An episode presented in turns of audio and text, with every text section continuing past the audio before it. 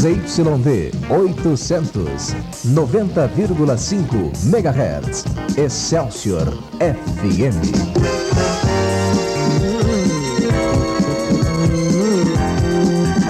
O ponto jovem de São Paulo.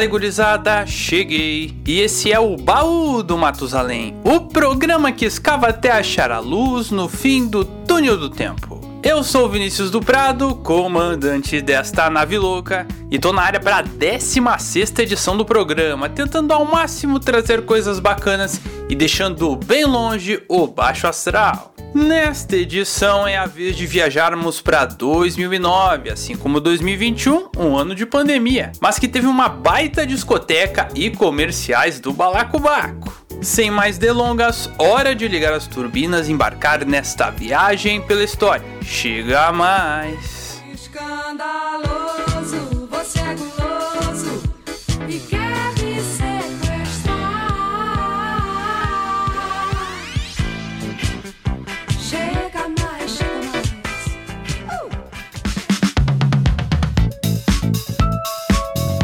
O ano de 2009 começou numa quinta-feira e não teve aquela lambuja de um dia a mais, não foi bissexto. Na categoria feriados, o Brasil foi ao delírio, com Tiradentes caindo em uma terça e Dia do Trabalhador em uma sexta. Estou!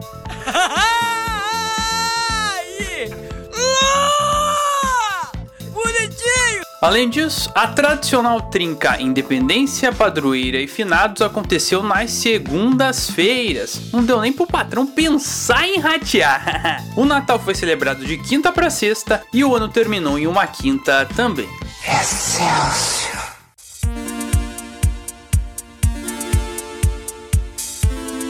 Como comentei no início, temos uma coincidência nada agradável entre 2021 e 2009 uma pandemia. Se hoje o mundo inteiro sofre com a Covid-19, no passado a galera teve que conviver com a gripe suína. Tudo começou no México em fevereiro daquele ano. Na pequena La Glória, cidade a cerca de 250 km da capital do país, o jovem Edgar Hernandes, de 5 anos, começou a apresentar alguns sintomas semelhantes a uma gripe. Até aí nada demais, mas as coisas começaram a complicar quando outras pessoas da região passaram a ficar doentes também. Tanto é verdade que ainda naquele mês os cerca de 3 mil moradores de La Glória ficaram doentes. O bicho pegou, e no mês de março as autoridades mexicanas foram até a cidade para investigar o caso identificaram vários moradores com infecção respiratória grave. Os médicos tentavam entender o que havia causado todo esse problema. Só que nesse meio tempo a contaminação se estendeu para outras partes do México e a coisa acabou fugindo do controle. Um vírus até então desconhecido infectou mil mexicanos até 24 de abril de 2009, pulando a fronteira e chegando aos Estados Unidos. Os sintomas comuns eram febre alta, acima de 39 graus, enjoo, vômitos e complicações respiratórias. Ali começava o caos que varreria o planeta, sendo descoberto ainda em abril, a influenza AH1N1. Influenza são o nome mais rebuscado para gripes, e as do tipo A são as mais perigosas. Como se sabe, os vírus da gripe volta e meia sofrem mudanças nos genes. Isso quer dizer que uma combinação específica de várias partezinhas ou vários genes formam um determinado vírus. A combinação de genes são a identidade deles, como se fosse a digital de uma pessoa. No caso da H1N1, aconteceu uma combinação entre genes de gripes que atacavam humanos, aves e suínos. Por isso, ela foi popularmente chamada de gripe suína. Como qualquer pandemia, o que ainda não era o caso naquele momento, o vírus foi se espalhando a uma velocidade absurda e pouco tempo depois chegou ao Brasil. O primeiro brasileiro que pegou a gripe suína foi um jovem de 21 anos que viajou do México para o Rio de Janeiro, descobrindo a doença em maio, mas sendo alta ainda naquele mês. Embora tivesse perigo, demorou para que tivéssemos a primeira morte por gripe suína no país. Foi em 28 de junho, quando infelizmente um caminhoneiro gaúcho de 29 anos faleceu após contrair a doença em uma viagem à Argentina. Nesse mesmo dia, foram confirmados 627 infectados em todo o país. A essa altura, a H1N1 já era considerada uma pandemia, que é quando uma epidemia se alastra por vários países, em geral chegando a mais de um continente. Isso aconteceu em 11 de junho, com mais de 50 mil casos em 74 países naquele momento. Isso mudou os hábitos da população global, com práticas que hoje conhecemos bem: uso de máscaras, álcool em gel, lavar bem as mãos, manter um distanciamento social entre as pessoas numa conversa, até paralisação das aulas nas escolas, medidas para evitar que o vírus espalhasse. Só que, em paralelo a isso, algumas coisas contribuíram para que o mundo conseguisse virar esse jogo de uma forma eficaz e até certo ponto rápida. Primeiro ponto: a taxa de letalidade da gripe suína era baixa, variando de 0,01 a 0,08%. Isso quer dizer que muita gente pegava a doença, mas em geral o quadro não evoluía para a morte. Segundo, a H1N1 era uma gripe. Mesmo sendo uma variação que ninguém conhecia, os laboratórios já tinham uma base de como faziam a vacina da gripe comum. Então eles não começaram do zero, o que acelerou o processo para chegar a uma vacina da gripe suína. E terceiro, havia um medicamento que era comprovado pela ciência como porreta para superar a H1N1, o famoso Tamiflu cuja fórmula era da empresa farmacêutica Roche, mas que foi liberada para outros órgãos, como o glorioso laboratório da Fiocruz, que produziu em parceria com o Ministério da Saúde o Tamiflu Brazuca. A única diferença é que ele era laranjinha. Todos esses fatores fizeram com que o vírus fosse perdendo força. Embora a pandemia de fato durasse até 10 de agosto de 2010, quando a OMS decretou o fim da pandemia. Aí sim. O vírus deixou de existir? Não, já tivemos alguns pequenos surtos em lugares específicos, mas com um poder de destruição infinitamente menor e com várias opções para prevenir e tratar a famosa gripe suína. Mas antes de fechar esse tema, eu preciso fazer o dever de casa e trazer o comparativo entre a gripe suína e a Covid-19. São a mesma coisa? Sem sombra de dúvidas, não, não são. Primeiro que a Covid não é nenhuma gripe, quanto mais uma gripezinha, como certas pessoas falaram por aí. Depois da facada não vai ser uma gripezinha que vai me derrubar não, tá ok? É um vírus da família dos coronavírus, que recebem esse nome porque a forma deles parece uma coroa de reis e rainhas, só que com nenhuma nobreza, né, gente, infelizmente. Segundo, origens diferentes. H1N1 foi no México e a Covid na China. Terceiro, diferente do todo glorioso Tamiflu, até a gravação desse podcast não existe, e eu disse não existe, um remédio que você vá na farmácia, compre, tome e fica livre do novo coronavírus. Só relembrando, não existe. Deus foi tão abençoado que nos deu até a hidroxicloroquina para quem se acometer da doença. E quem não acreditou, engula agora. Eu não sou médico, mas sou ousado como, como cabra da peste nordestino. Quarto, como é um vírus que não é da família da gripe, os laboratórios tiveram que partir do zero para fabricar as vacinas que são a nossa grande esperança atualmente. Levou um tempo considerável. E quinto, infelizmente, a Covid é bem mais letal.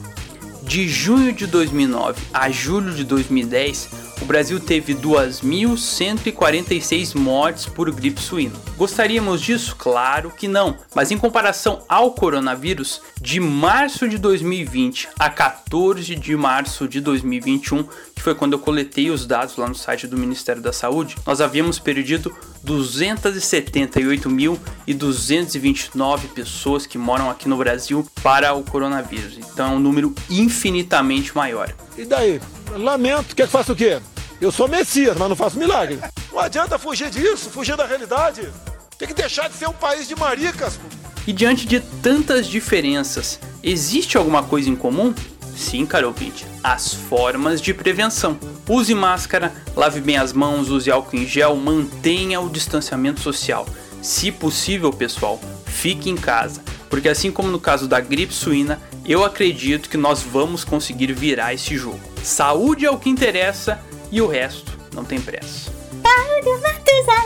Depois desse assunto tenso, mas importante, bora relaxar com o primeiro comercial do baú, trazendo um jingle daqueles chicletes para promover o shampoo da Johnson Johnson. Tira o nó. Esse é clássico, né, gente? Confere aí.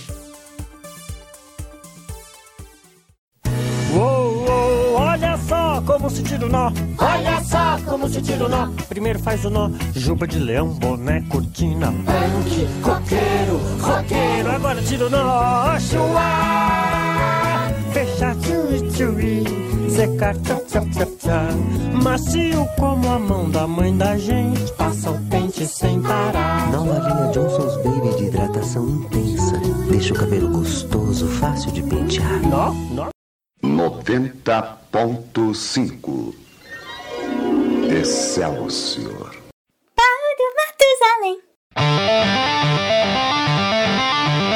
Hora do bloco cultural do baú, trazendo um filme que fez o público rolar de rir nas telonas. Se beber, não case. Clássico esse, né? O filme conta a história de Doug Justin Barta, que estava de casamento marcado com Tracy, Sasha Bareilles, e resolveu fazer uma despedida de solteiro na cidade do pecado, Las Vegas. Ele convida os amigos Phil, Bradley Cooper, que era professor, e Stu, Ed Helms, cuja mulher era daquelas delegadas que não deixava o cara fazer nada, bicho. Além dos dois, fecha o bonde Alan Zach Galifianakis. Olha que sobrenome bonito, hein? O cara era irmão da noiva. Eu não entendi o que ele falou.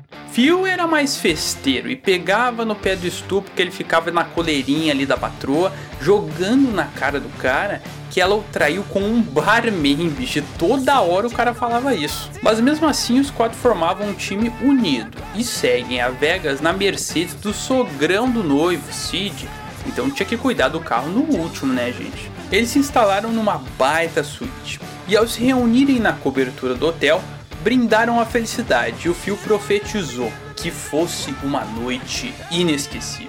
E foi, mas bem mais do que eu imaginava. a cena seguinte é a mega suíte virada no giraia, com as roupas reviradas, móveis quebrados, o estu sem um dente e até um tigre dentro do banheiro. Mas o pior ainda estava por vir. Doug, o noivo, sumiu do mapa. Um bebê apareceu na porta e havia um colchão na torre do hotel. ai que loucura! Ai que absurdo! Ai que frio! Ai que batista! Ainda sem entender o que havia passado, eles vão ao hall do hotel e fazem a reconstituição da night para ver onde que poderia estar o noivo fujão. A primeira pista é uma pulseira no braço de fio do hospital da cidade. Chegando lá, eles desenrolam com um médico e descobriram que todos foram em um casamento, uma capela bem esquisita, a capela Best Little. E as paradas só pioram quando eles chegam no local sagrado, já que descobrem que o certinho Stu da noiva delegada se casou com uma stripper. no meio desse turbilhão, a polícia encontra o trio Parada Dura e o destino da caçada implacável por respostas é o confortável xadrez.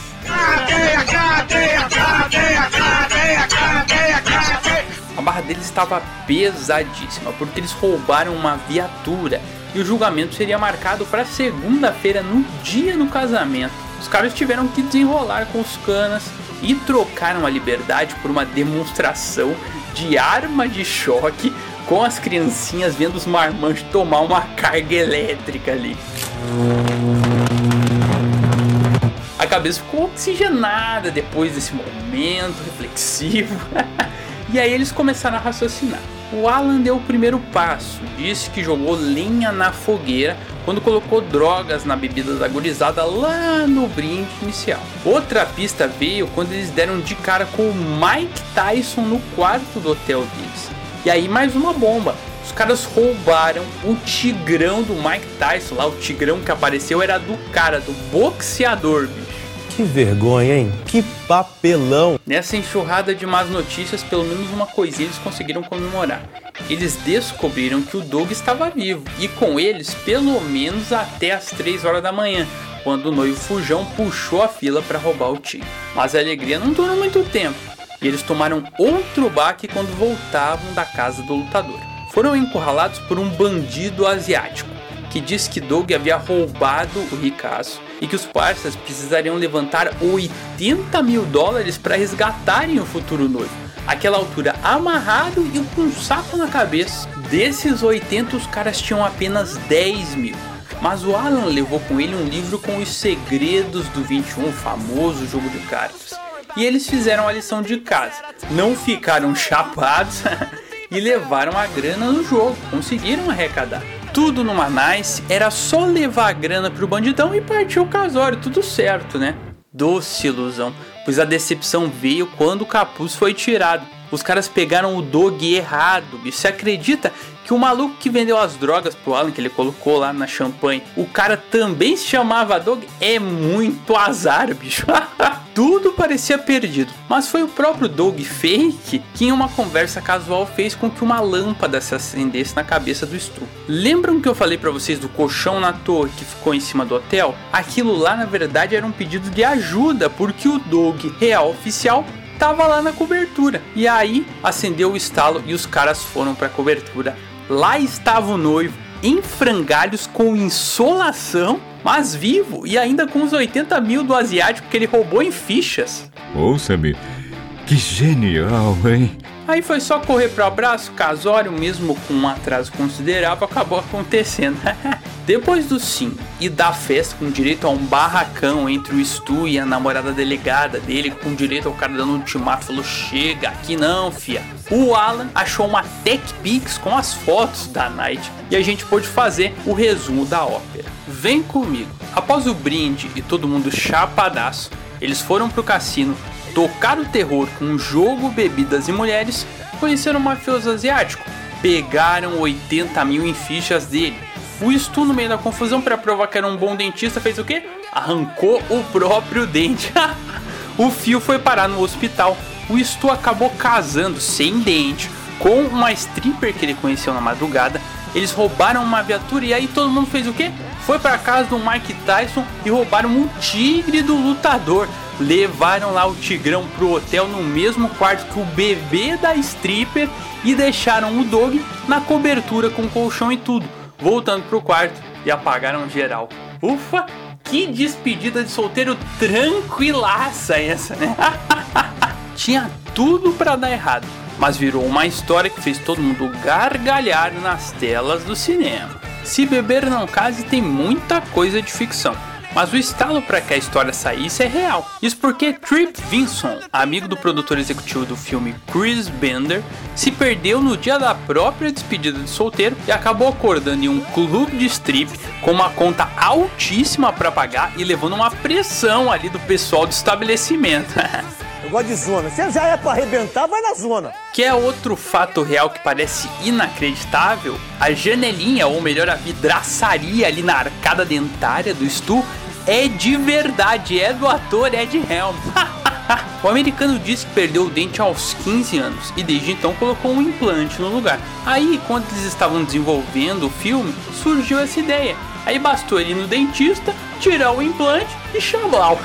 Além dos fatos pitorescos, o que é absolutamente real é o sucesso de Se Beber Não Case. Com um orçamento aproximado de 35 milhões de dólares, ele faturou 468 milhões, deu origem a outros dois filmes e o pioneiro levou o Globo de Ouro como o melhor filme de comédia ou musical. Aí é show de bola.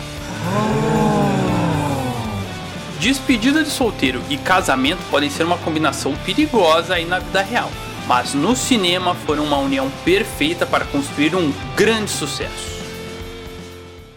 Fique na sua, fique na nossa. Excelsior. Paulo Matusalém.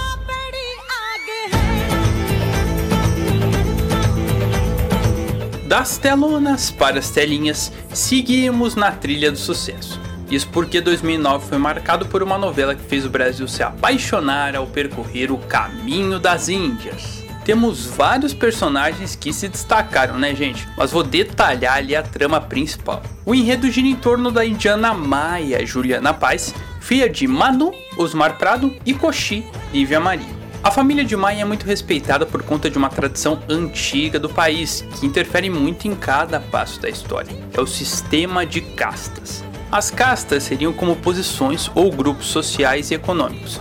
No caso da nossa protagonista, era a casta dos comerciantes. Em geral, todas tinham relevância, umas mais, outras menos, mas o povo era dividido em quatro castas. Os brahmanes, sacerdotes, que estavam no topo por nascerem da cabeça do deus Brahma, que não é a cerveja, não, é o deus Brahma, uma divindade. Os Kshatriyas, guerreiros que vinham dos braços, então os Brahmanes da cabeça, os Kshatriyas, guerreiros vinham dos braços, os Vaixas, comerciantes, vinham das pernas, e os Sudras, que eram servos em geral, vinham dos pés. E havia um grupo de pessoas que estava abaixo de todas essas castas. Seriam a poeira abaixo do pé de Brahma. Que sacanagem, né, gente? Pessoas, entre aspas, sujas, que não poderiam ser tocadas, uma exclusão desumana. Esse grupo era conhecido como Dalits ou Intocáveis. E é aí que a nossa história começa. Um dia, a toda gloriosa Maia estava caminhando pelas ruas da Índia quando esbarrou com o galã Barruan Márcio Garcia. Foi uma atração à primeira vista, e os dois passaram a se conhecer melhor, e aí o affair surgiu naturalmente. Acontece que, embora dotado pelo Brahmani Shankar Lima Duarte, o Barruan era um Dalit. O babado é certo.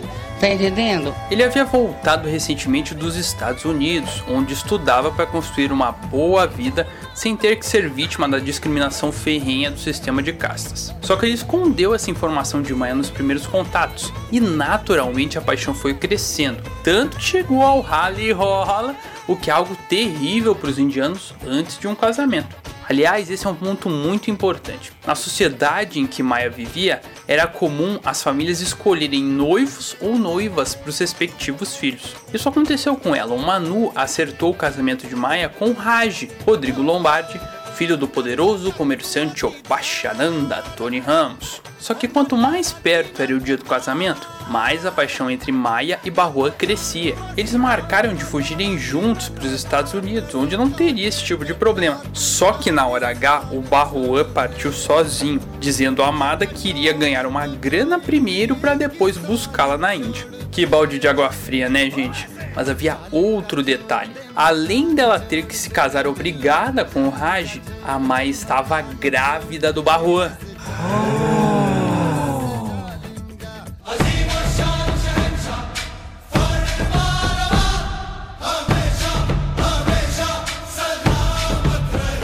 A jovem não sabia o que iria encontrar pela frente, já que mal conhecia o noivo. Só que a verdade é que ele também estava com o coração dividido. Raj viajava com frequência ao Rio de Janeiro. Ele acabou se apaixonando por Duda, Tânia Kalil. Eles faziam planos para viverem juntos no futuro, mas quando o casamento com Maia foi arranjado, ele não teve coragem de virar as costas para os costumes e para a família e acabou largando a moça. E qual a coincidência que acontecem nessas novelas? A Duda também ficou grávida e iria contar para o Raj, só que aí o Opache entrou em cena. Escondido do filho, ele deu um cala-boca para a brasileira, ali garantindo os direitos da criança e também dizendo que essa notícia poderia destruir a vida do Raj. Fez ali uma chantagem emocional. Ela aceitou e acabou encontrando o amor nos braços do médico Lucas, Murilo Rosa, que assumiu o bebê. Todo esse turbilhão desemboca no casamento entre Maia e Raj. Mesmo sem amor, havia cumplicidade. Ela confessou que não era virgem, o que ele encarou até com naturalidade, já que no ocidente isso é normal. Mas acabou escondendo a gravidez também, não falou que estava esperando uma criança do Barruan. Então eles seguiram outra tradição das famílias. Os noivos moram na casa do homem. E gente, era um time de futebol que morava nessa casa. Vem comigo, ó. Além do casal, o Pachi e a esposa dele, Indira Eliane Jardini, tinha o Chacha, Flávio Migliaccio, o tio de Opache, e Laxmi, Laura Cardoso, mãe do comerciante. Opache tinha outros três filhos, Shanti Carolina Oliveira, que era focada mais nos estudos, algo que os mais tradicionais não gostavam, Ravi Caio Black, que era casado com uma brasileira, Camila Is Valverde, sendo outro BO nos costumes, era a firanga estrangeira, e Amitav Danton Mello, que tem como filha Anusha Karina Ferrari e era casado com Súria Cleo Pires. Então aí tá escalado o time que mora na casa do Opacha. e por que, eu deixei a Súria pro final? Porque, gente, essa mulher era uma naja de duas pernas. ela via a Maia como uma concorrente, queria ser aquele dia dos sogros, ter destaque, uma baita de uma invejosa. E fez a vida da Maia um inferno. Pra piorar, a sogra também não ia muito com a cara dela, então os barracos eram frequentes. Mas como eu disse para você, caro ouvinte, a Maia estava grávida do Barruan e não contou pro Raj que o bebê era do Dalit. Pelo contrário, meteu um migué e disse que logo de cara já estava engravidada ali do Raj. Mentira! Ela sustentou essa mentira por um tempo, mesmo com todas as armações de Súria, que quando descobriu que a rival teria um menino, a Naja ficou literalmente no veneno, já que a cultura aparece novamente. A mulher que tem um filho homem é tratada a pão de ló pela família. Para que ela pudesse ter o filho sem levantar suspeitas, ela pediu ajuda à mãe Koti, que a levou para um lugar distante, sem o controle rígido da família Ananda, garantindo que quando ela voltasse a casa ninguém desconfiaria do bebezinho Niraj. Deu certo, e isso poderia seguir por um bom tempo, mas alguns fatores fizeram com que o castelo de areia desmoronasse. Primeiro, a culpa que a Maia carregava. Ela não conseguia disfarçar a angústia o tempo todo, deixando transparecer ao Raj que ela tinha um problema. Segundo, a volta de Barruan. Embora ele estivesse de rolo com a rica Shivani da Ilayala, o rapaz ficou indignado com o casamento de Maia e ficou no pé dela um tempão atrás de respostas. Ele não soube de cara que era o pai de Niraj, mas no desenrolar da trama a revelação foi feita. E terceiro pior de todos, Surya foi a primeira que descobriu o segredo dentro da família Ananda.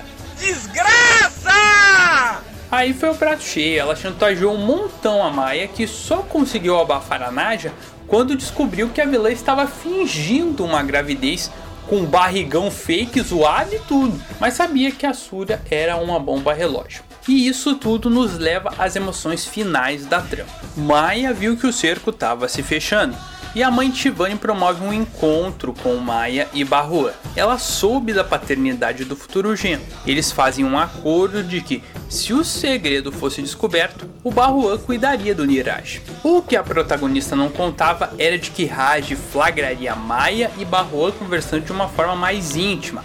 E aí ele ligou os pontos e descobriu que quem havia tirado a virgindade da Maia era o Dalit. Olha que bafão. Isso deixou muito magoado e o casal teve uma DR.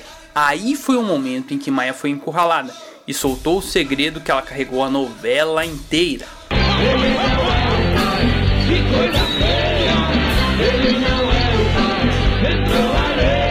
Raj ficou arrasado e foi para um jogo de polo, um esporte que ele gostava de praticar. Lá ele deixou um colar que representava a Maia.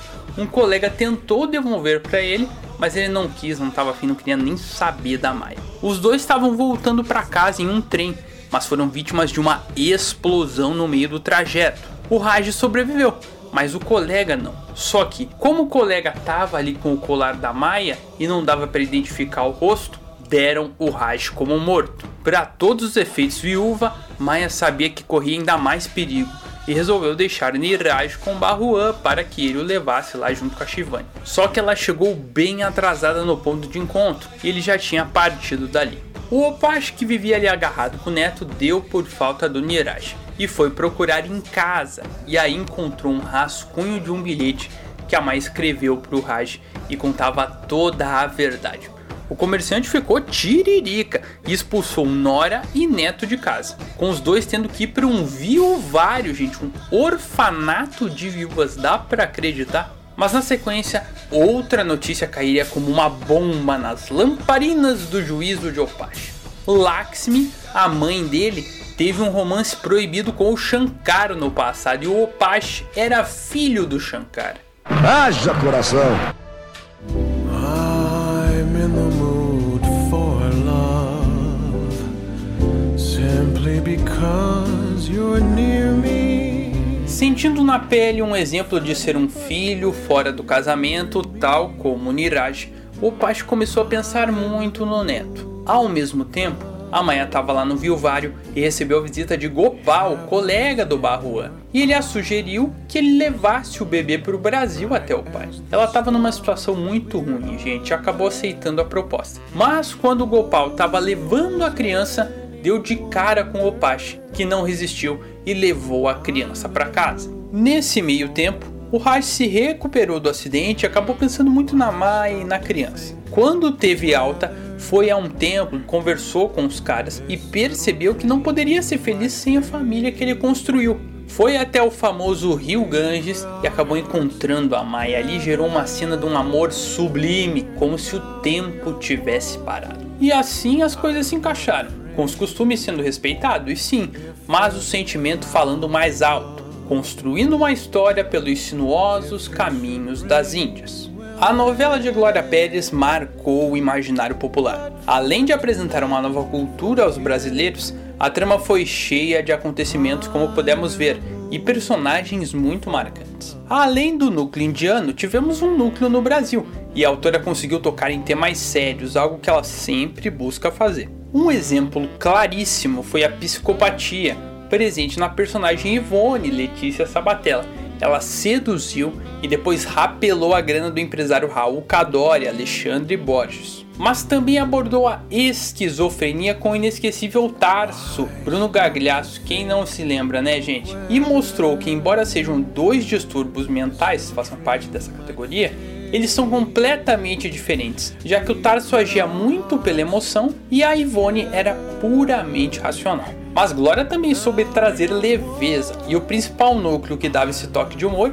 eram os frequentadores da gloriosa estudantina tradicional gafieira do Rio de Janeiro. Nesse ponto, não dá para esquecer da safada da Norminha, Dira Paz, casada com o guarda-bel, Anderson Miller. O cara era um palerma? Era!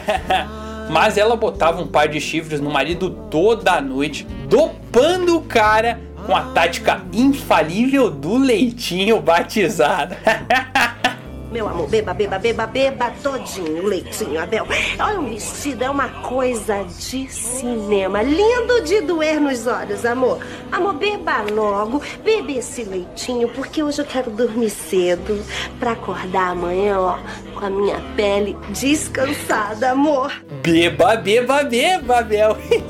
Isso que eu não falei dos bordões chicletes do núcleo indiano, hein, gente? Frases como Acha, Namastê e Arebaba foram parar na boca do povo. Arebaba, mestre. Arebaba. Todos esses elementos transformaram o Caminho das Índias em uma novela emblemática da dramaturgia brasileira. Mas faltava ali uma cerejinha do bolo. E ela veio em novembro de 2009, dois meses após o último capítulo. A Trama da Globo foi a primeira novela brasileira a levar o Emmy, o Oscar da televisão mundial. Aí sim. Barro Anquelia, que novela, hein, gente? Caminho das Índias foi demais e ainda deixa saudades de 2009 pra cá. Excelsior FM Música de Bordo.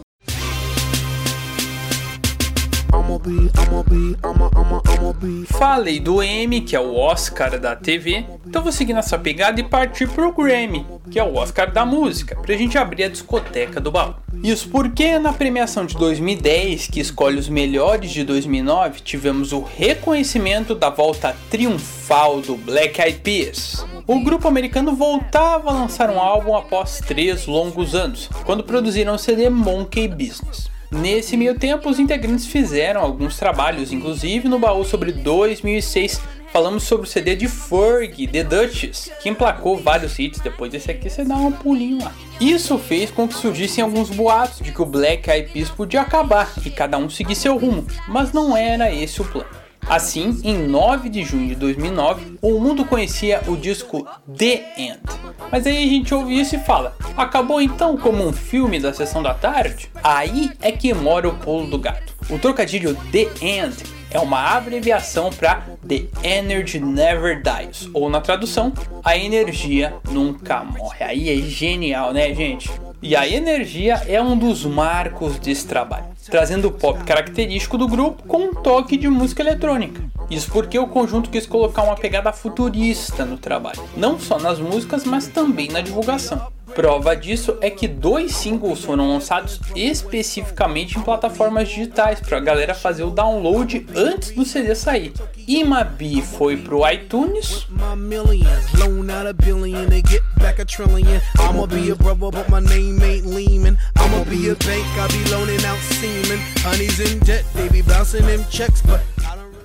E a live foi pro site sendo.com.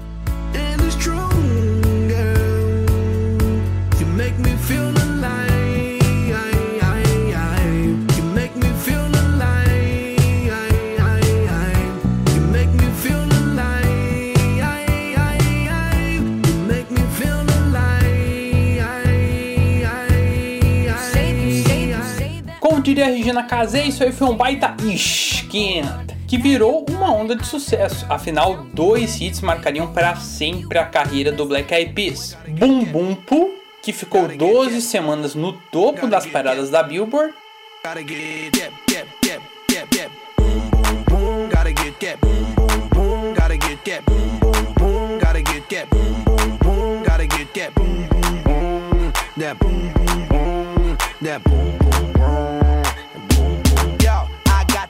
E o hit parede I Got a Feeling, que bateu a marca de 10 milhões de downloads digitais só nos Estados Unidos e agitou muito a night da galera em todo o planeta. Gente,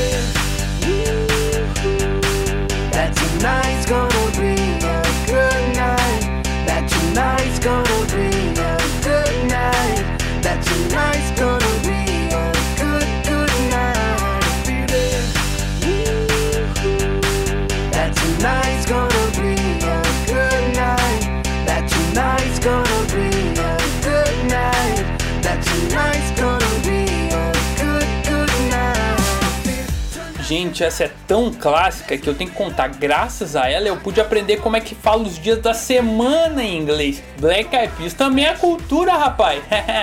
Ouça-me, que genial, hein? O sucesso dessas duas canções puxaram o sucesso do álbum The End, que vendeu mais de 11 milhões de cópias e todo esse furdunço se refletiu no Grammy, como eu comentei lá no começo. Melhor álbum pop, melhor clipe com Boom Boom Boom e melhor performance vocal pop de duo ou grupo com I Got a Feeling. Os caras passaram o rosto. Isso é mara. Mais do que merecido, até porque os hits do Black Eyed Peas ultrapassaram a barreira do tempo. Excelsior. E nós nem vamos trocar de música, não é erro do editor, que no caso sou eu mesmo aqui, porque I Got a Feeling é a conexão com o próximo artista. O Black Eyed Peas chegou com o vocal e a performance, mas a melodia, ou melhor, o beat, é de um dos fenômenos da música eletrônica na história, que em 2009 fez parcerias de muito sucesso. Estou falando do David Guetta. O francês já tinha uma boa estrada no mundo musical, mas só estourou de fato aos 41 anos, provando que sucesso não tem idade. Ele começou como um DJ comum, tocando em algumas danceterias de Paris e da Inglaterra, onde a música eletrônica sempre foi muito forte. A questão é que David passou a combinar o estilo house das baladas com outros ritmos como soul e rap, que ao contrário do eletrônico tem o vocal como peça-chave. Quando ele criou a própria danceteria em Paris, já houve um crescimento, e as constantes viagens aos Estados Unidos possibilitaram que ele fizesse esse intercâmbio, popularizando o house na terra do Tio Sam através de parcerias com cantores americanos. Isso começou em 2001 com Chris Willis, que até então era um cantor gospel e resolveu se arriscar ali, funcionou, deu muito certo, fazendo com que o Guetta repetisse a dose algumas vezes num esquema de troca. Ele produzia uma música para o CD de determinado artista e o artista colocava o vocal em alguma música do trabalho dele. Assim nós chegamos a Gara Feeling, quando o will.i.am o procurou e ele produziu esse baita sucesso junto ao Black Eyed Peas. Um baita de um cartaz que o ajudou no lançamento do CD One Love em agosto, mas que emplacou outros hits inesquecíveis. O primeiro single é um exemplo claro. O David fez uma batida, mas que não tinha voz quando a ex-Destiny Child Kelly Rowland ouviu. Ela pediu para ele para ela colocar o vocal na canção e ele acabou aceitando e o resultado foi simplesmente When Love Takes Over.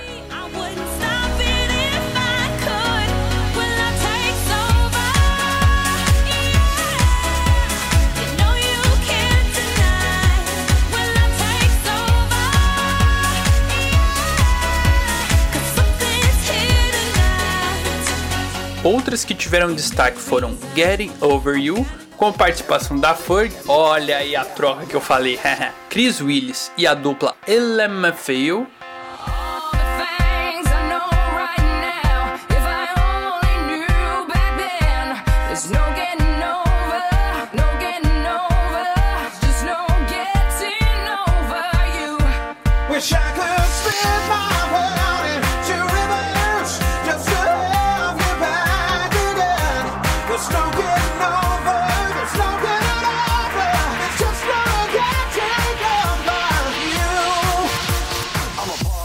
outro hit parede, composto e gravado em uma madrugada apenas durante um festival da Rádio 1 em Londres, já que ele voltaria para Paris e o parceiro para os Estados Unidos na manhã seguinte. Com Akon nos vocais, Sexy Beach foi um sucesso mastodôntico.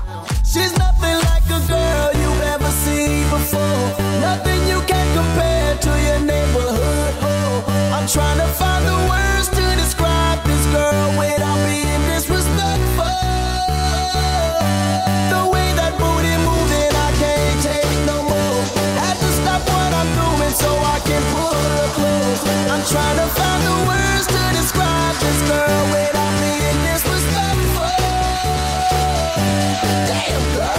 One Love vendeu mais de 3 milhões de cópias mundo afora, fez com que o David gravasse com cantoras do quilate de Rihanna e Madonna e ainda garantiu o Grammy em 2010 com When Love Takes Over, melhor gravação remixada não clássica. Nada mal, né, gente? Caralho, o maluco é brabo. Porra! Prêmios para uma revolução na história da música eletrônica, que alçou David e outros DJs ao estrelato. 90.5 Excelsior. Paulo Matusalém. Oh, oh, E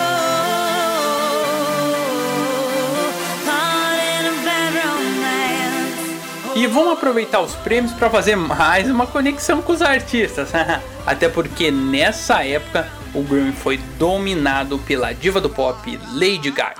Gaga era desconhecida do grande público até 2008, quando lançou o álbum The Fame com uma estratégia clara: fazer sucesso. Conseguiu com sobra, já que emplacou hits como Poker Face e Just Dance, uma vibe bailante que a galera curtia naquele momento. Portanto, Gaga começou 2009 na crista da onda, mas além do sucesso em si, ela buscava criar uma narrativa entre os trabalhos, como se cada CD fosse um tijolo nessa construção. E aí foi o pulo do gato, ou melhor, da gata, né, gente? Vamos combinar. Em The Fame, ela começa mostrando as maravilhas da fama, mas no final do CD ela vai mudando esse tom, como na faixa Paparazzi, em que a fama é uma corda bamba entre o amor e o ódio. Você pode cair a qualquer momento. Aí nós entramos em 2009 e a Gaga faz uma baita performance de paparazzi numa premiação de 2009. E em novembro daquele ano, ela lança o segundo álbum, The Fame Monster. Como o paparazzi já indicava, esse trabalho mostra mais sobre os problemas que a fã pode trazer ao artista. Afinal, é o monstro da fã. Um romance perverso que o artista tem que estar disposto a encarar. Esse é o mote do grande sucesso de The Fame Monster e possivelmente da carreira de Lady Gaga, Bad Romance.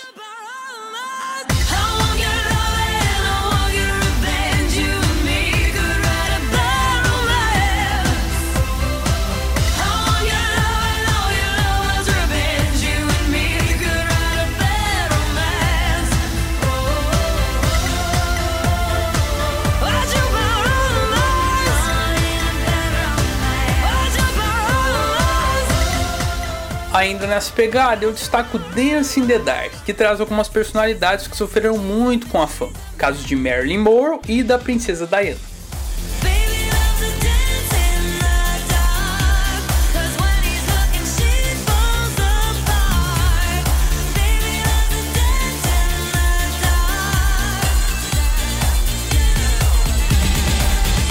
Mas outros singles também se destacaram, casos de Alejandro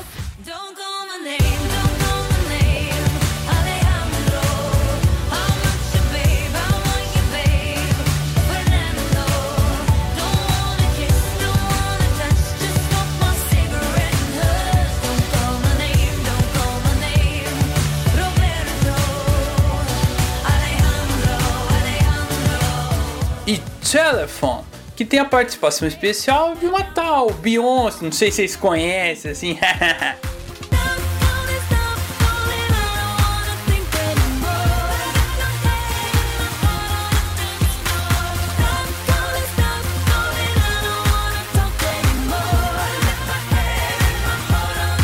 O álbum The Fame Monster foi o mais vendido do ano seguinte, 2010, batendo a marca de 6 milhões de cópias em um ano. Além disso, como comentei antes, Gaga arregaçou no Grammy, vencendo como melhor álbum pop vocal e dois prêmios a Bad Romance, melhor clipe e melhor performance vocal pop feminina.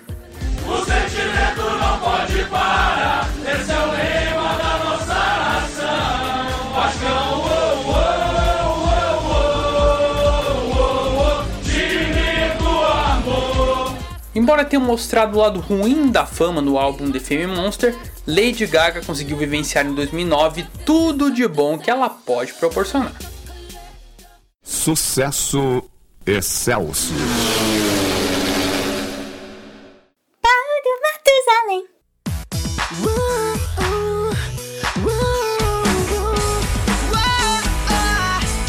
Já que a Lady Gaga era um sucesso entre o público jovem, vamos usar isso para fazer conexão entre gringos e brazucas. Claro que a Gaga era fora de qualquer comparação nesse período, né, gente?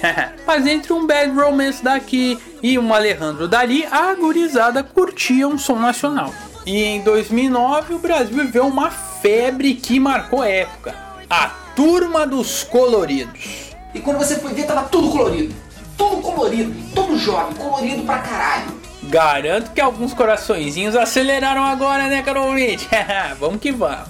Para entender sobre a moda dos coloridos é preciso ir um pouco antes na história. Na metade dos anos 2000 surgiu uma tribo urbana que marcou época aí no público chave, os emotional hardcore, ou na gíria da galera, os emos. Tocando um rock pesado, os emos tinham como característica visual o uso predominante da cor preta nas roupas e nas canções um sentimentalismo ali em relação a desilusões amorosas. Ou se você não quiser enfeitar tanto pavão, uma baita dor de cotovelo. Daí surgiram bandas como CPM 22, Fresno e NX0, que emplacaram vários hits, mas aos poucos alguns jovens quiseram mudar esse lifestyle e é aí que a história muda. Lá na gringa, algumas boy bands foram na contramão dos emos, embora com o mesmo cabelinho lambi de vaca, mas faziam um som mais good vibes e saíram do figurino dark, trazendo as cores para a festa. Como por exemplo as bandas Cobra Starship,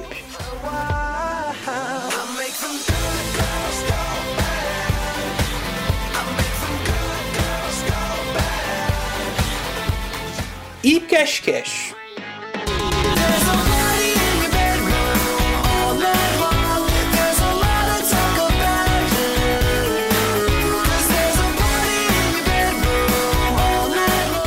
Movimento ficou conhecido como rock feliz ou happy rock, e logo a tendência chegou ao Brasil. Mas ela estourou de fato na metade de 2009, quando quatro garotos paulistanos conquistaram a rapaziada. Tô falando da banda Cine. Ela foi criada em 2007. O nome era de um projeto piloto de dois integrantes que relacionava música e filmes, daí o termo Cine. Mas foi em 2009 que a banda decolou com a ajudinha das redes sociais que estavam nascendo ali na época e ajudaram a propagar o grande sucesso da banda, Garota Radical.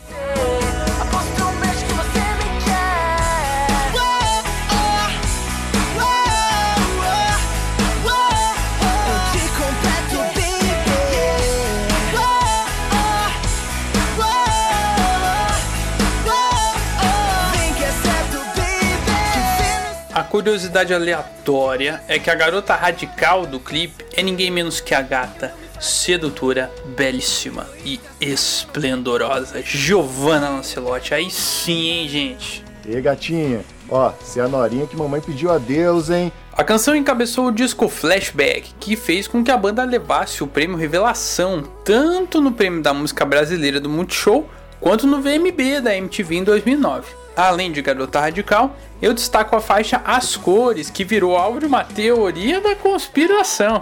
Alguns fãs lançaram um boato de que a letra escrita pelo vocalista DH era baseada em uma história real de uma ex-namorada dele, que teria se suicidado pulando no mar após terminar com o jovem. Isso é fake news, é porra!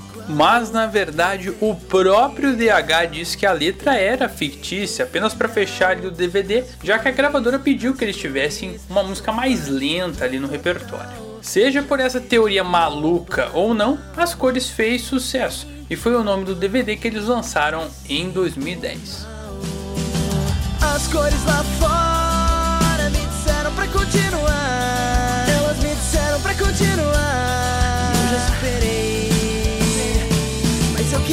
Suas mãos nas minhas. Revelar as fotos que tiramos e ninguém sabia da sua partida. Da sua partida. A Vibe dos Coloridos fez tanto sucesso que foi parar na Malhação. A temporada ID trazia como protagonista um cara que está revivendo os dias de fama aí na casa mais vigiada do Brasil, Fiuk. Bye. Ele encabeçou a banda Rory, que emplacou duas canções na novela Teen e em 2010 foram incluídas em uma nova versão do CD de 2009 que tem o mesmo nome da banda. Linda Tão Linda. Eu quero saber se você não quer me beijar. Olha pra mim, duvido você negar que agora eu sou quem você sempre quis te ver assim. Linda, tão linda. E Quem Eu Sou, que foi o tema de abertura da trama. Aí é moral. Eu tentar ser alguém bem melhor, deixa eu tentar ser quem eu sou. Ganhar ou perder, tanto faz, não me importa. Eu quero é mais ser quem eu sou. Cine e Rory foram bandas importantes para o sucesso dos Coloridos, mas é outro conjunto que ficou mais marcado nesse período Restart.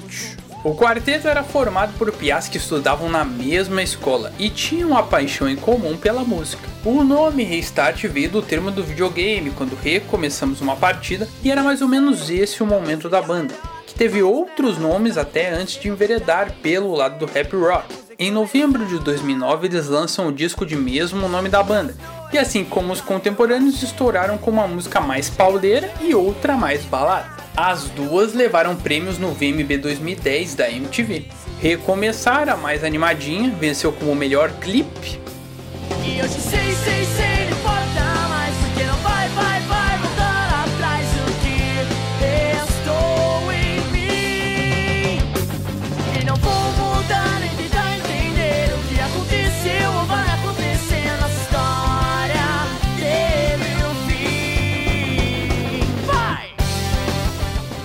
E Te Levo Comigo, uma balada romântica como hit do ano. Tem que respeitar os coloridos, rapaz. Eu vou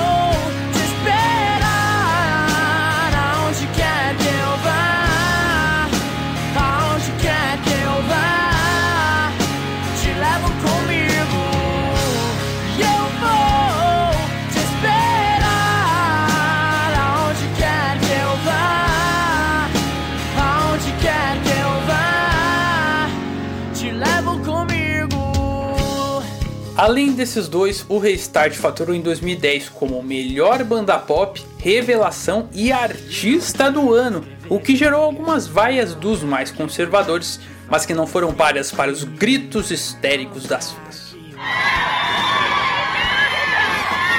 Coraçãozinho, S2, S2, eu amo muito. O álbum vendeu 100 mil cópias na época, disco de platina, provando que por mais que tenha sido uma moda, a trupe dos coloridos teve resultados de gente grande em 2009. Excelsior FM Música de Bordo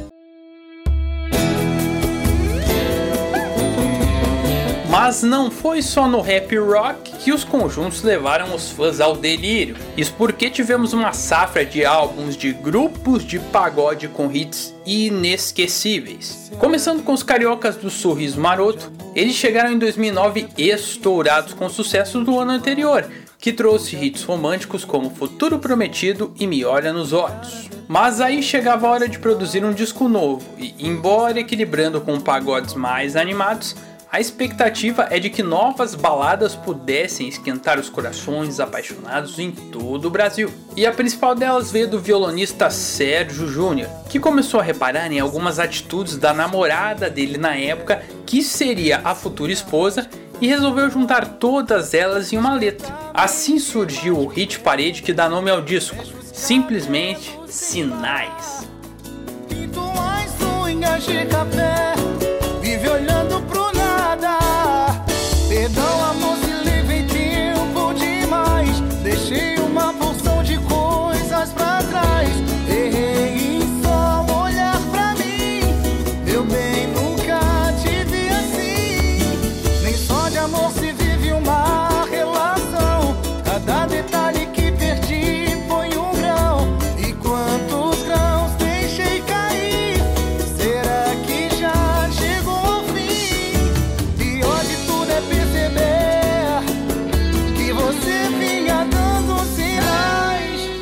Essas unhas de café são inesquecíveis. Além da faixa título, destaque para E Agora Nós, que depois ganhou uma versão com a presença de luxo da rainha da Bahia Ivete Sangalo.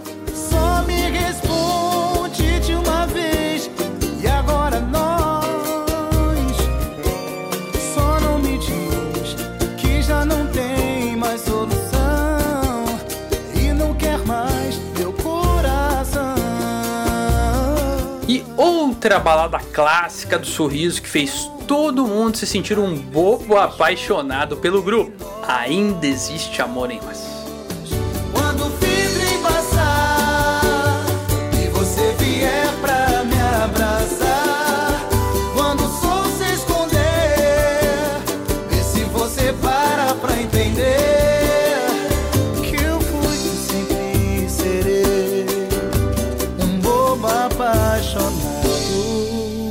Baita disco esse, né, gente? Cuja capa ainda gerou um meme, já que é muito parecida com o álbum Minutes to Midnight do Linkin Park. E eu sou mais time sorriso nessa, hein? Aqui é o Brasil.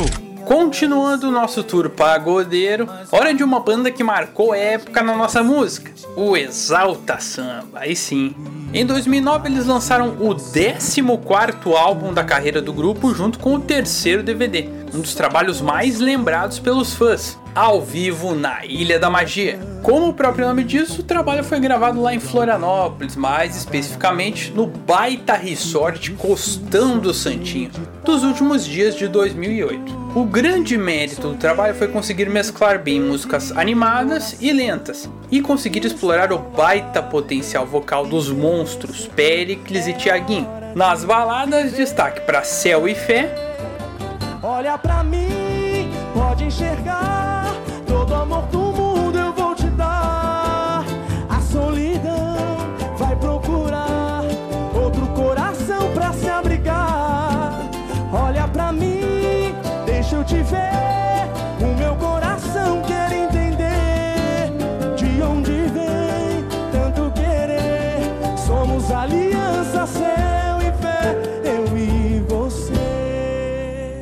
Até o sol quis ver essa desse rasgando o peito.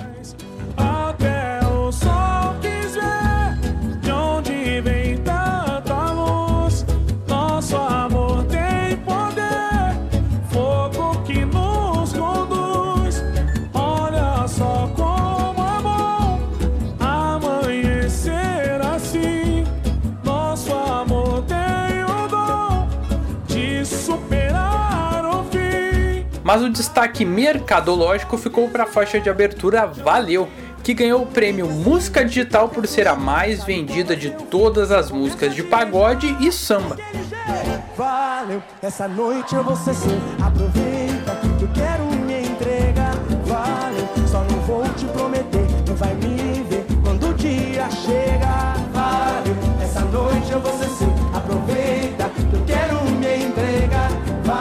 baita lembrança desse trabalho que levou disco de ouro no CD e de platina no DVD. E como você pode conferir, cara ouvinte, as músicas românticas se destacaram no pagode em 2009. E falar em pagode e falar em romântico é citar o craque Belo. O paulistano vinha do sucesso do DVD Pra Ver o Sol Brilhar, que contava com algumas músicas inéditas, mas nem todas. A faixa título, por exemplo, é de 2006. Desde essa época ele não havia lançado um trabalho 100% inédito. Então resolveu caprichar no repertório, tanto que ouviu mais de 800 músicas para selecionar só 15 faixas. É muito difícil.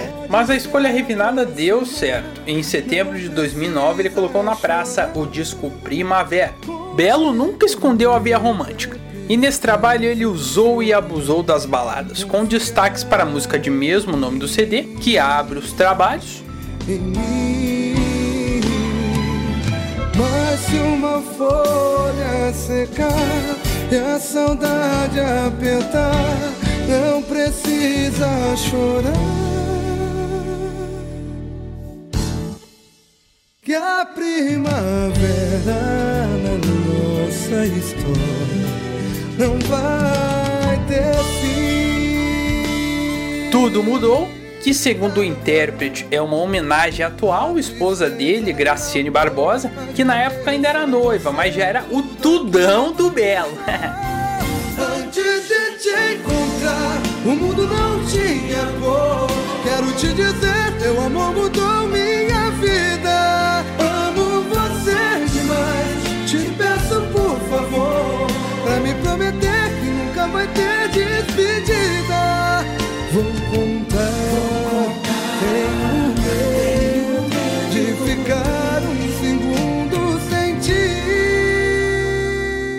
E outro hit parede, esse aí derruba até coração de pedra. Reinventar.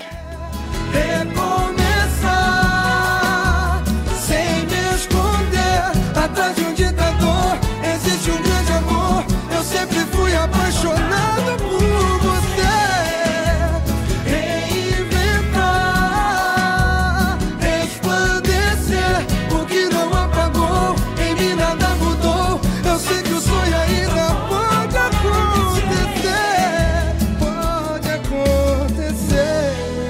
Só sucesso, né, gente? Não há dúvidas de que o pagode foi muito bem obrigado em 2009.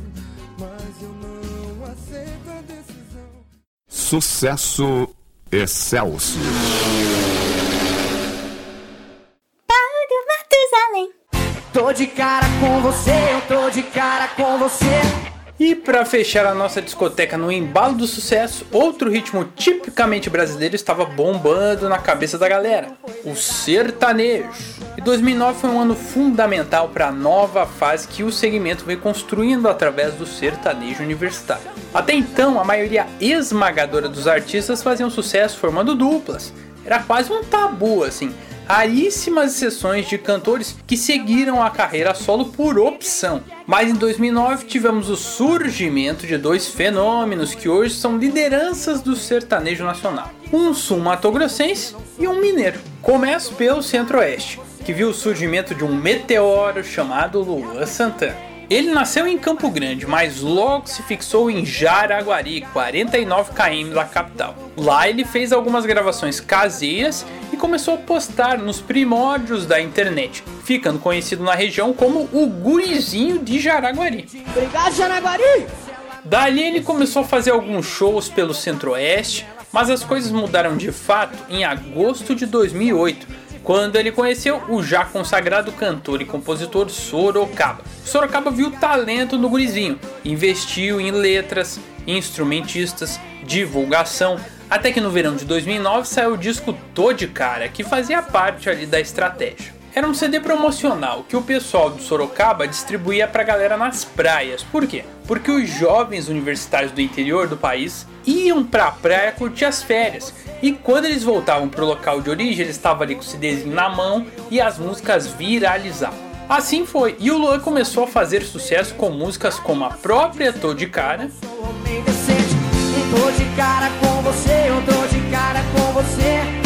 Me apaixonei você não quer mais viver. Tô de cara com você, eu tô de cara, coração Tudo foi verdade ou foi sonho? Vai, tô de cara. E você não sabe o que é amor. Nunca mais vou me entregar. Pode ir, tudo bem.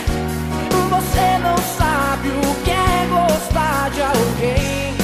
Pode ir, tô legal.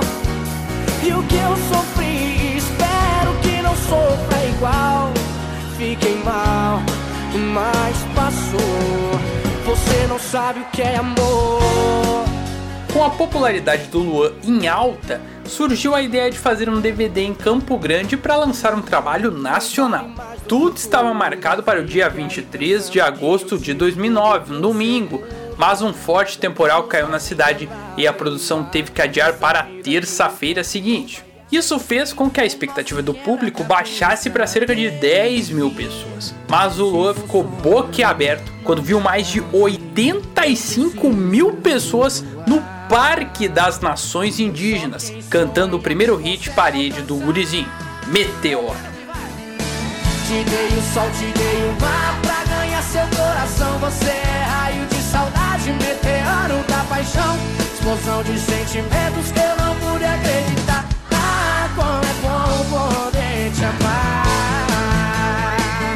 Foi literalmente um sucesso astronômico, vendendo 85 mil cópias no CD e 100 mil no DVD, o primeiro passo da carreira gloriosa do Luan Santana. Saímos então de Campo Grande e vamos para Presidente Olegário, 240 km de BH, onde outro piazito tentava a sorte no sertanejo, Nivaldo Batista. Quem? Nunca ouvi falar, irmão. Nem conheço. Só falo de que eu conheço. Calma, gente, ele é famoso mesmo, hein? Mas esse é o verdadeiro nome do embaixador Gustavo Lima. Nivaldo não dá, né? Que havia rodado o país em busca do sucesso. Ele começou com os irmãos, integrando por sete anos o Trio Remeleixo, e depois morou em Brasília, onde encabeçou a dupla Gustavo e Alessandro. Mas também não deu certo. Ele acabou voltando para Presidente Olegário disposto a mudar de vida e de profissão. Mas quando o destino é certo, não tem desafio que derrube. Um primo de Gustavo levou para Goiânia, berço do sertanejo, e ele acabou conhecendo os empresários da dupla Jorge e Matheus, que confiaram nele e botaram para rodar o primeiro CD do Nivaldo, ou melhor, do Gustavo. E logo a música dele fez sucesso, mas na voz de outro expoente do Nejão, Revelação, gravada por João Neto e Frederico. Curte aí a versão do Embaixador. Você foi meu céu, minha estrela preferida?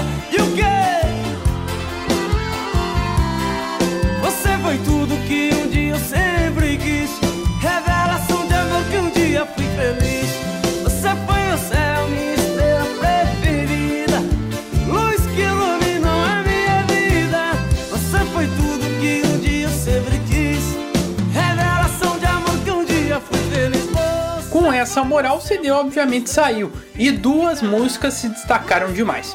Rosas, Versos e Vinhos, que o levou ao topo das paradas das rádios pela primeira vez. Largo essa cidade pra morar no campo. Faço penitência, troco até de santo. Por você cancelo a reunião.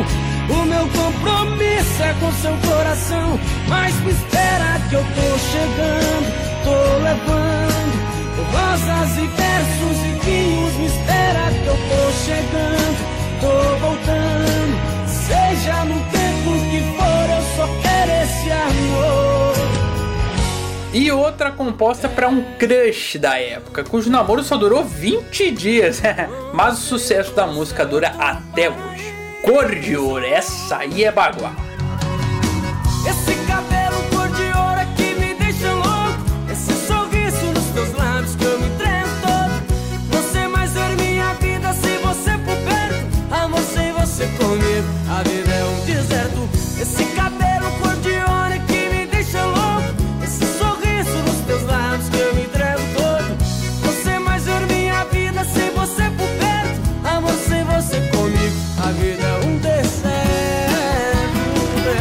Só top das top, né, gente?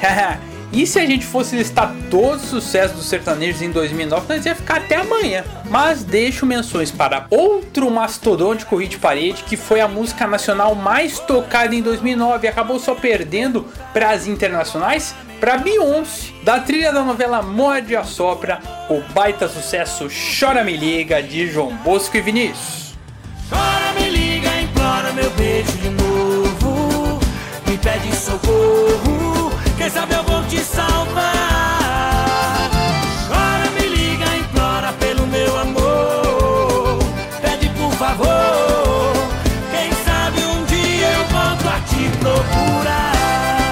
Curiosidade é que Euler Coelho compôs essa música tomando um banho. Ele havia recebido um pedido da dupla Bruno e Marrone de uma música mais alegre, de night, assim. E enquanto ele estava tomando aquele banho, veio a ideia. Mas como ele era empresário do João Bosco e Vinícius, acabou pegando aquela ideia pra dupla e deu super certo. Outra curiosidade é que essa canção fez muito sucesso na América Latina como um todo, principalmente em torcidas de futebol, por conta de uma versão em cumbia gravada pelo grupo Play. Llora me llama, ah, confere aí. Llora, me implora mi beso de. Me pide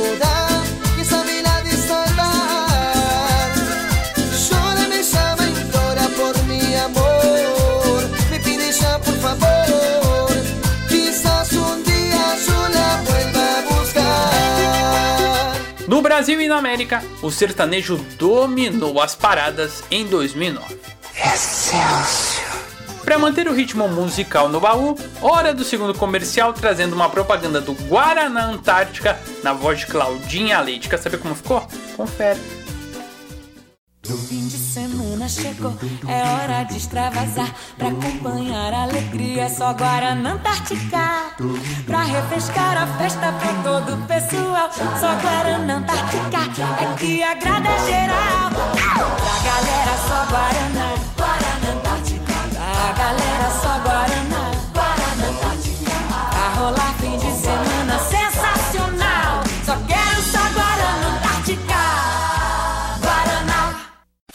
Fique na sua.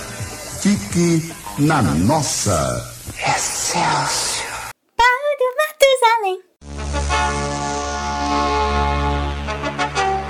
Hora de falar do nosso esporte bretão, começando com uma quebra de jejum que durava 29 anos. O título da Libertadores da América pelo Estudiantes de La Plata.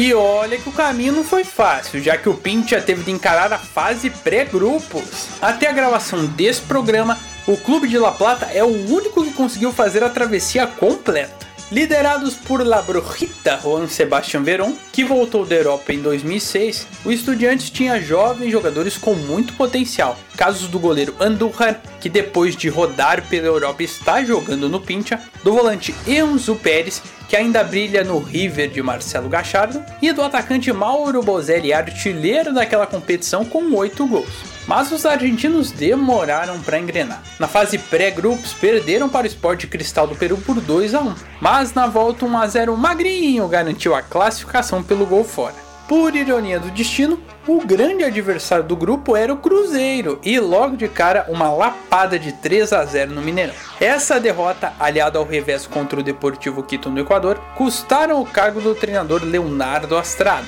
O Pincha vivia uma crise e a diretoria resolveu apostar no vínculo com a instituição. Trouxe o treinador que, como atleta, foi campeão argentino nos anos 80, mas que na prancheta havia sido apenas auxiliar de Daniel Passarella. Alejandro Sabecha chegou com desconfiança, mas o impacto foi imediato. 7 pontos em 3 jogos, com direito a um 4 a 0 para cima da Raposa na Argentina e vaga na próxima fase da Liberta. Dali em diante, amigo, o clube de La Plata virou uma máquina de vencer. Ele não para! Nunca! Porra! Ele vence! E vence! E vence! Só! Nas oitavas, 3 a 0 contra o Libertar em casa e 0 a 0 fora. Nas quartas, dois triunfos por 1 a 0 frente ao Defensor do Uruguai, com o Pincha repetindo um duelo contra Charuas nas semifinais. 1 a 0 em casa e 2 a 1 fora contra o Nacional. Como falei antes da ironia do destino, o adversário da grande final seria o Cruzeiro. E após o 0 a 0 no jogo de ida, o pessoal da Raposa tava animado, até demais.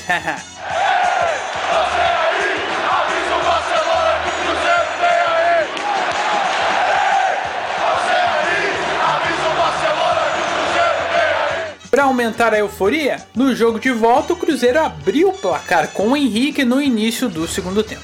Mas, como diz a frase, La Copa no se juega, La Copa se gana. Aos 11 do segundo tempo, Gata Fernandes empatou e aos 27 Verão cobrou um escanteio magistral na cabeça de Bozelli, o iluminado do Estudiantes naquela competição, que fez o grito desentalar da garganta dos Índias Pincharatas. Depois de 29 anos, Estudiantes campeão da América outra vez. Un estudiante digno, un estudiante sólido, un estudiante de ejemplo, un estudiante con corazón, un estudiante de honor, un estudiante de la plata grande, enorme. E olha que o Pinto estava ganhando o Mundial até os 44 do segundo tempo do Barcelona do Guardiola, amigo. Mas aí o Pedro empatou num chuveirinho e no segundo tempo da prorrogação Messi também marcou de cabeça malditos. Desgraça!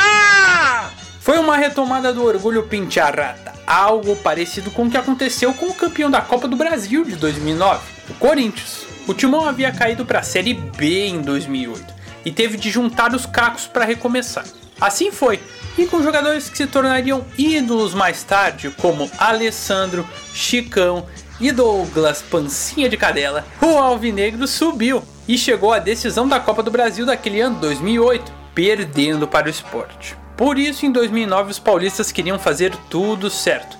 E logo na primeira fase tivemos um dos acontecimentos mais importantes do futebol brasileiro nos últimos anos: a volta de Ronaldo Fenômeno aos gramados do país. Ronaldo, brilha muito no Corinthians. Ele entrou no segundo tempo da partida contra o Itumbiara e ajudou o Timão a eliminar os goianos com vitória por 2 a 0, o que eliminava de vez o jogo da volta. Isso também aconteceu na segunda fase contra o misto do Mato Grosso do Sul, mas a partir da terceira eram duelos de ida e volta. E o Timão sofreu com o Atlético Paranaense na Arena da Baixada, chegando a estar com 3 a 0 contra, mas fazendo dois gols nos minutos finais e trazendo esperança. No Pacaembu brilhou a estrela do fenômeno, que fez os dois do triunfo por 2 a 0. Ronaldo, brilha muito no Corinthians. Fator casa também foi importante nas quartas, vitória por 1 a 0 contra o Fluminense. No Maraca abriu 2 a 0 no primeiro tempo, levou o empate na segunda etapa, mas segurou o 2 a 2 e a classificação. E o Corinthians voltou ao templo sagrado do futebol mundial para encarar o Vasco nas semifinais, conseguindo um empate por 1 a 1. Duelo equilibrado tanto na ida quanto na volta, mas o empate em 0 a 0 no Pacaembu e o gol fora levaram o timão para a final. Pela frente, o Internacional, que vinha de um título da Sul-Americana em 2008 e seria campeão da Liberta em 2010. Mas o Corinthians estava focado e fez a lição de casa na ida, vencendo com gols de Jorge Henrique e Ronaldo. Ronaldo, brilha muito no Corinthians. Na volta, o Timão abriu 2 a 0 com o Jorge e André Santos, colocando uma mão na taça. O Inter chegou a empatar, mas nada que pudesse evitar o ressurgimento de um gigante. Corinthians, campeão do Brasil. O Corinthians enrolou nervoso internacional. E a bola foi tocada na liga de fundo. André Santos fechou e pé pelo alto, no fundo do, do, do Inter. E aquele foi o ano das massas, já que o Mengão também se deu bem, com uma arrancada sensacional que culminou no título do Campeonato Brasileiro. E foi sensacional porque o Urubu começou mal aquela competição. Com Cuca no comando técnico, a grande expectativa ficava por conta do retorno de Adriano, o Imperador, o Didico, que havia dado um perdido lá no pessoal do Inter de Milão, não se reapresentou e rescindiu o contrato com os italianos, chegando ao Fla no início do Campeonato Brasileiro. Eu voltei para minha casa porque foi onde que eu saí, né? Foi onde que eu fui criado e é, eu voltei para o Brasil para tentar reconquistar minha felicidade. Outro atleta problema no elenco rubro-negro era o sérvio Petkovic, que chegou ao clube uma semana após a primeira rodada por conta de uma dívida que a instituição tinha com o jogador, 18 milhões de reais. Ele jogaria para ganhar um salário e abater desse montante aí. Acabou o dinheiro. Não tem dinheiro. O fato é que o ambiente era turbulento e ficou pior com os maus resultados da era Cuca. Foram 4 vitórias em 13 rodadas, 11 lugar e demissão do treinador paranaense. A diretoria de futebol também pegou o beco, e nesse turbilhão a bucha sobrou para o interino Andrade, que logo de cara teria o Santos na Vila Belmiro, onde o Flamengo nunca havia vencido uma partida oficial. Só um milagre poderia salvar o clube da Gávea, mas o Santos é forte e o time venceu por 2 a 1. O Fly ainda teve uma oscilação no começo do trabalho de Andrade, mas aos poucos o time foi engrenando e, a partir da 22ª rodada, com um triunfo sobre o Santo André depois de levar 3 a 0 do Havaí na ressacada, o jogo virou. Dos últimos 17 jogos, o Flamengo só perdeu um, Barueri na 32ª rodada. Além disso, venceu confrontos diretos importantíssimos contra São Paulo, Palmeiras e Atlético Mineiro, contando com a estrela da reviravolta de Adriano e Petkovic. É o, é o, é o, é o, é o Pet, é o Pet, é o Pet, é o Pet, é o Pet, é o Pet, é o Pet. Fato é que os adversários garotearam, e na penúltima rodada o Flamengo assumiu pela primeira vez na temporada a ponta da tabela, justamente no momento que mais importa. Uma vitória sobre o Corinthians em Campinas, naquele jogo em que o goleiro Felipe não pulou no pênalti, foi meio mandrake ali. que vergonha, hein? Que papelão! Isso fez com que o Urubu chegasse na rodada decisiva apenas precisando vencer o Grêmio para ser campeão. Se ele empatasse ou perdesse, precisaria torcer pro Inter não derrotar o Santo André. Que situação pro Imortal, hein? O Colorado fez a parte dele, meteu 4 a 1 no Ramalhão e o Grêmio até surpreendeu abrindo o placar com o Robertson. David Braz empatou, mas o Fla foi para o intervalo como vice. Aí entra o herói improvável. Recuperado de uma síndrome na coxa que poderia ter amputado a perna direita dele, o zagueiro Ronaldo Angelim subiu mais alto que todos para dar o título brasileiro ao Fla após 17 anos. Deus premiou o mais amado clube do mundo na cabeçada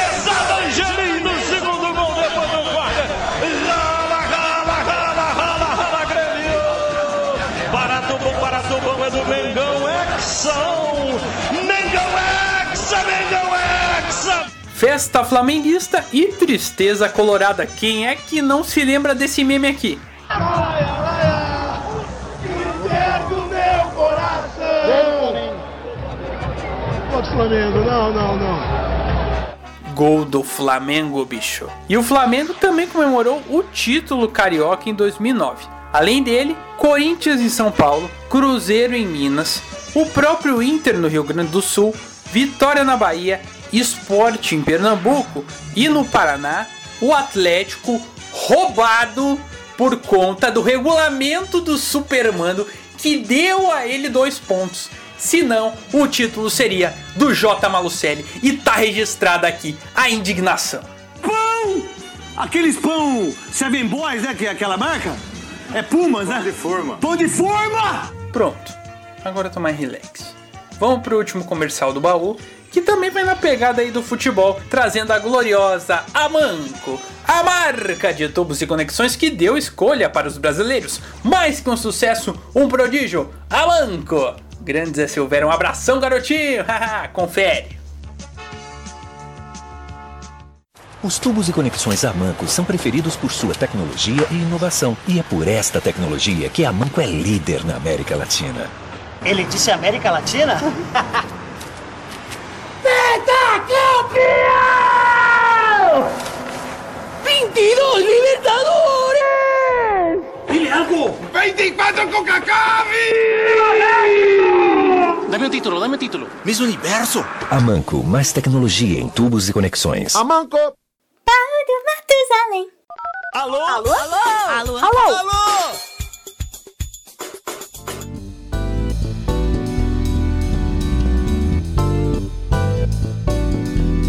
Hora da sua participação no baú, caro ouvinte. Lembrando que para aparecer por aqui é só ficar de olho no nosso Twitter, arroba baú Matusalém, ou no meu Insta pessoal, arroba Vinicius de Nobre. Ainda no embalo do Brasileirão, o meu parceiro Gabriel Salov, que agora tá comigo no podcast Bichos do Paraná. Você que curte o futebol da Rússia brasileira, aliás, te liga lá no Twitter, arroba bichos do PE, que a gente tá trazendo muita coisa bacana, hein? Ele falou, o Salaf, que foi o melhor brasileiro da era dos pontos corridos para ele, não só pelo Fla, mas pela recuperação monstruosa do Fluminense. Isso porque o time teve quatro técnicos no campeonato, chegando na 24 rodada com míseros 18 pontos e na lanterna do Brasileirão. É muito difícil. A situação era tão ruim que os matemáticos deram 99% de chances de rebaixamento, bicho.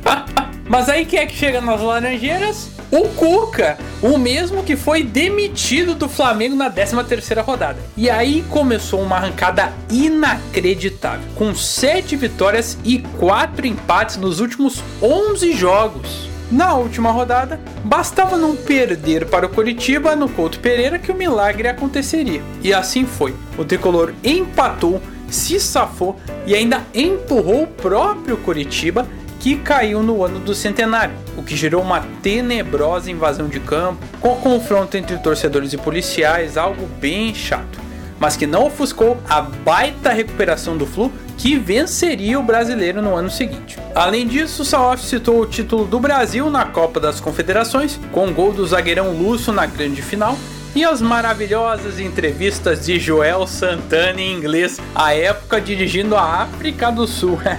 Control the match by keep playing the left, the right, in the middle. Have one best opportunity for score. Joel Santana que é o vulgo Rap Chups.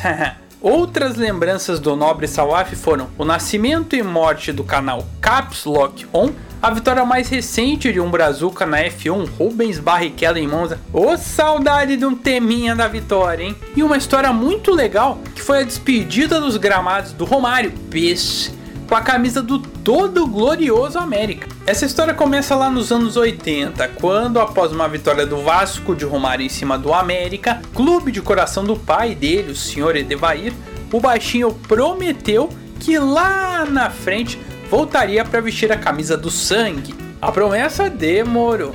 Tanto que seu Edevair morreu um ano antes de ver o sonho concretizado. Mas em 2009, Romário foi uma espécie de manager do time, ajudando no marketing, na contratação, batia uma bola nos treinos. Eis que no dia 25 de novembro, o Sangue precisava vencer o Artsul no Julite Coutinho para se tornar campeão da Série B do Carioca, com o detalhe de que o time não ganhava um título desde 82. Haja coração! O Peixe começou no banco, onde viu o zagueiro Ciro marcar duas vezes. Mais tranquilo, aos 17 da segunda etapa, ele entra, voltando aos gramados após dois anos. Fez gol? Não fez, mas nem precisava.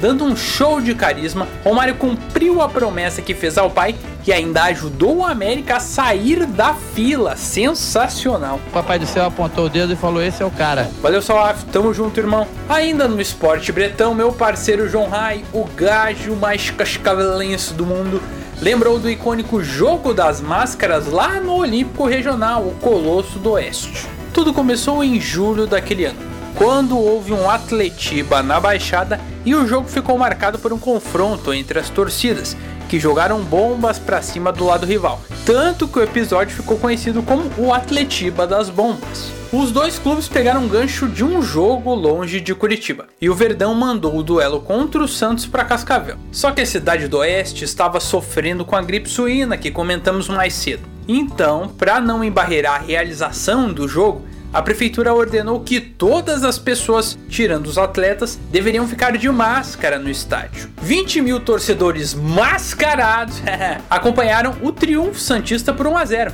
Gol de Paulo Henrique Gans e com o menino Ney que na época era menino mesmo, hoje não mais, né? Entrando no segundo tempo. Mas foi um mero detalhe, já que o personagem principal foi o público. Sensacional essa história, valeu Ronito, tamo junto, irmão. Seguindo o bonde, Meu parceiro Rafa Pereira lá do Rede Rafas falou que foi o auge do MSN Plus.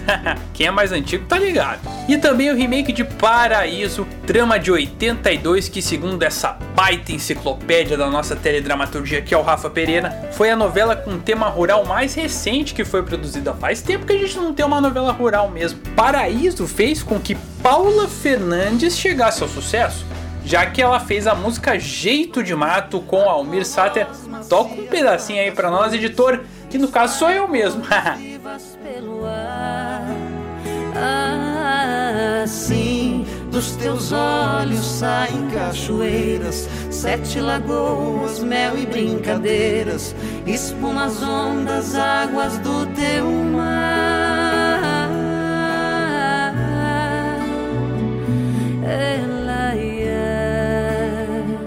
Essa aí fez sucesso, tanto que em 2010 Paulinha cantou com o rei Roberto Carlos e o resto é história. Valeu Rafa, tamo junto, você é fera. Ainda na vibe musical, meu parceiro Henrique Lucas, abraço garotinho, diz que emo colorido era legal, sim, pô. E ele era fã do todo glorioso Restart. E depois de fazer esse programa eu vi que o movimento era da hora sim, merece respeito mesmo, Henrique. Abraço, guri. Outro parceiro na área é o Arthur Henrique, que tá de projeto novo falando de games lá no portal combobreaker.com.br. Combo B R E A K E R.com.br. Dá aquela moral lá pro garotinho, pô. Ele disse que foi o auge do governo Lula no país que governou até 2010, porque tinha imposto baixo, Brasil escolhido como sede das Olimpíadas 2016 no Rio, né? E com o presidente aparecendo na revista Playboy, rapaz. Será que ele era tão sexy assim? Mas não foi isso não, hein? A gata da vez era a Valesca Popozuda. E em uma das fotos, a fanqueira aparece de quatro, admirando um pôster do Lulinha. Indecente! Só pensa naquilo. O negócio do imposto, das Olimpíadas, você pode até discordar politicamente se foi bom ou ruim. Agora, sair na Playboy com a Valesquinha não é pra qualquer um. Eu vou trabalhar 24 horas por dia, da forma mais incansável que um homem já trabalhou nesse país, para ver se eu consigo realizar todas as coisas. E não poderia deixar de citar minha dupla favorita, Começando com minha tia Lucia Aparecida do Prado, beijo, te amo. Ela citou que foi o ano da reforma ortográfica no Brasil, você se lembra? Em 1 de janeiro passou a ser colocada em prática a reforma ortográfica da língua portuguesa, que tinha como objetivo unificar todos os países que a falavam. Portugal, Angola, Moçambique, Cabo Verde, Guiné-Bissau, São Tomé e Príncipe e Timor-Leste, além do próprio Brasil. A reforma foi a responsável por acabar com o trema, aqueles dois pontinhos em cima do U, a mudança em alguns casos de acentos e hífens, além da inserção das letras K, W e Y no idioma. No começo, a nova e a velha ortografia eram aceitas, o que gerava uma confusão nas escolas. Eu peguei essa época. Mas a partir de 2016, passou a valer apenas essa nova ortografia. O trema foi embora voando junto com o chapeuzinho no O da palavra voo. Valeu, tia. E fecha os trabalhos com ela. Mamãe querida, mamãezinha, mamãezinha. Luciane do Rocio do Prado que relembrou a triste partida do rei do pop Michael Jackson. Em 2009, o americano preparava a turnê de encerramento da carreira antes da aposentadoria. This is it, ou em português, é isso, é o fim.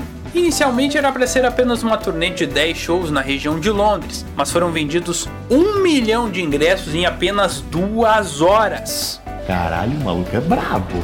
Porra! No entanto, não deu tempo desse baita evento acontecer. No dia 25 de junho de 2009, três semanas antes do primeiro show da turnê, Michael foi encontrado morto na casa dele em Los Angeles. Uma comoção geral, com direito a um funeral no ginásio Staples Center, em que um milhão e meio de pessoas queriam entrar, mas não tinha como. Nas investigações se descobriu que o rei do pop estava bem cansado com os ensaios para a turnê, e o médico receitou um coquetel de remédios para o cantor, inclusive com altas doses de propofol. O propofol em excesso pode levar a uma parada cardíaca, que foi o que aconteceu. Tanto que o médico Conrad Murray foi condenado a 4 anos de cadeia por homicídio culposo, que vergonha, hein? Que papelão! Infelizmente o Michael se foi, mas a música dele permanece eterna para os amantes do pop.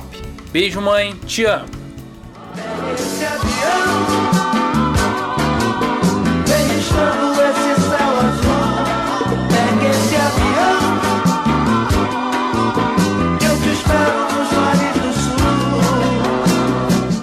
Amigas e amigos, chegamos ao fim da 16ª edição do Baú do Matusalém.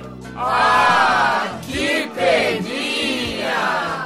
Mas não te deixo de mãos abanando. Como vimos, 2009 teve vários pagodes românticos. E fecho com mais um que, pra alegria do meu parceiro Marcelo Davi e CL, foi regravado pelo Menos é Mais, o qual ele é fã incondicional. Mentira! Brincadeirinha Marcelo, essa é a original. Ligando os fatos com pique novo. Valeu pela sua companhia, caro ouvinte, e nos vemos em uma próxima viagem pela história. Fui!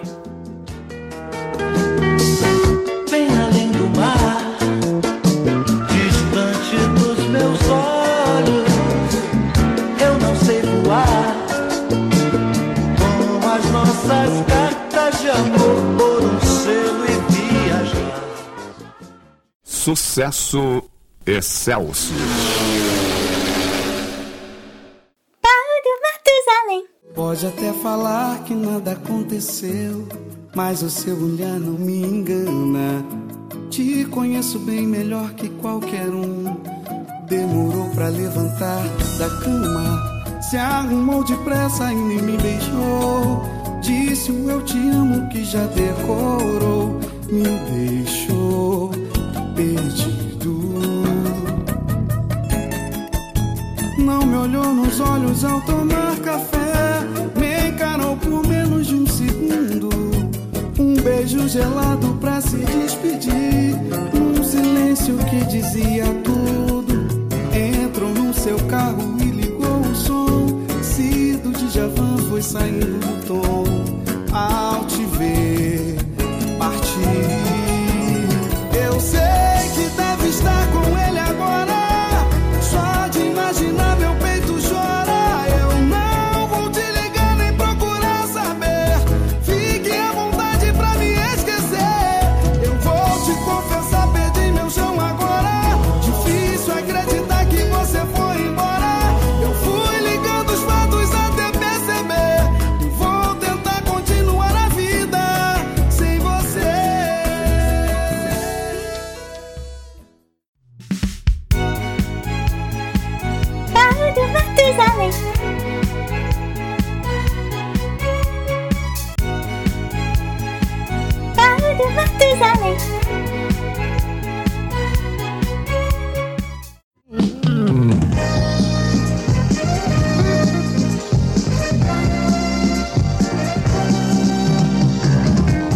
ZYD 800, 90,5 MHz.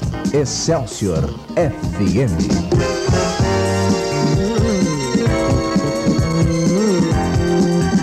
O ponto jovem de São Paulo.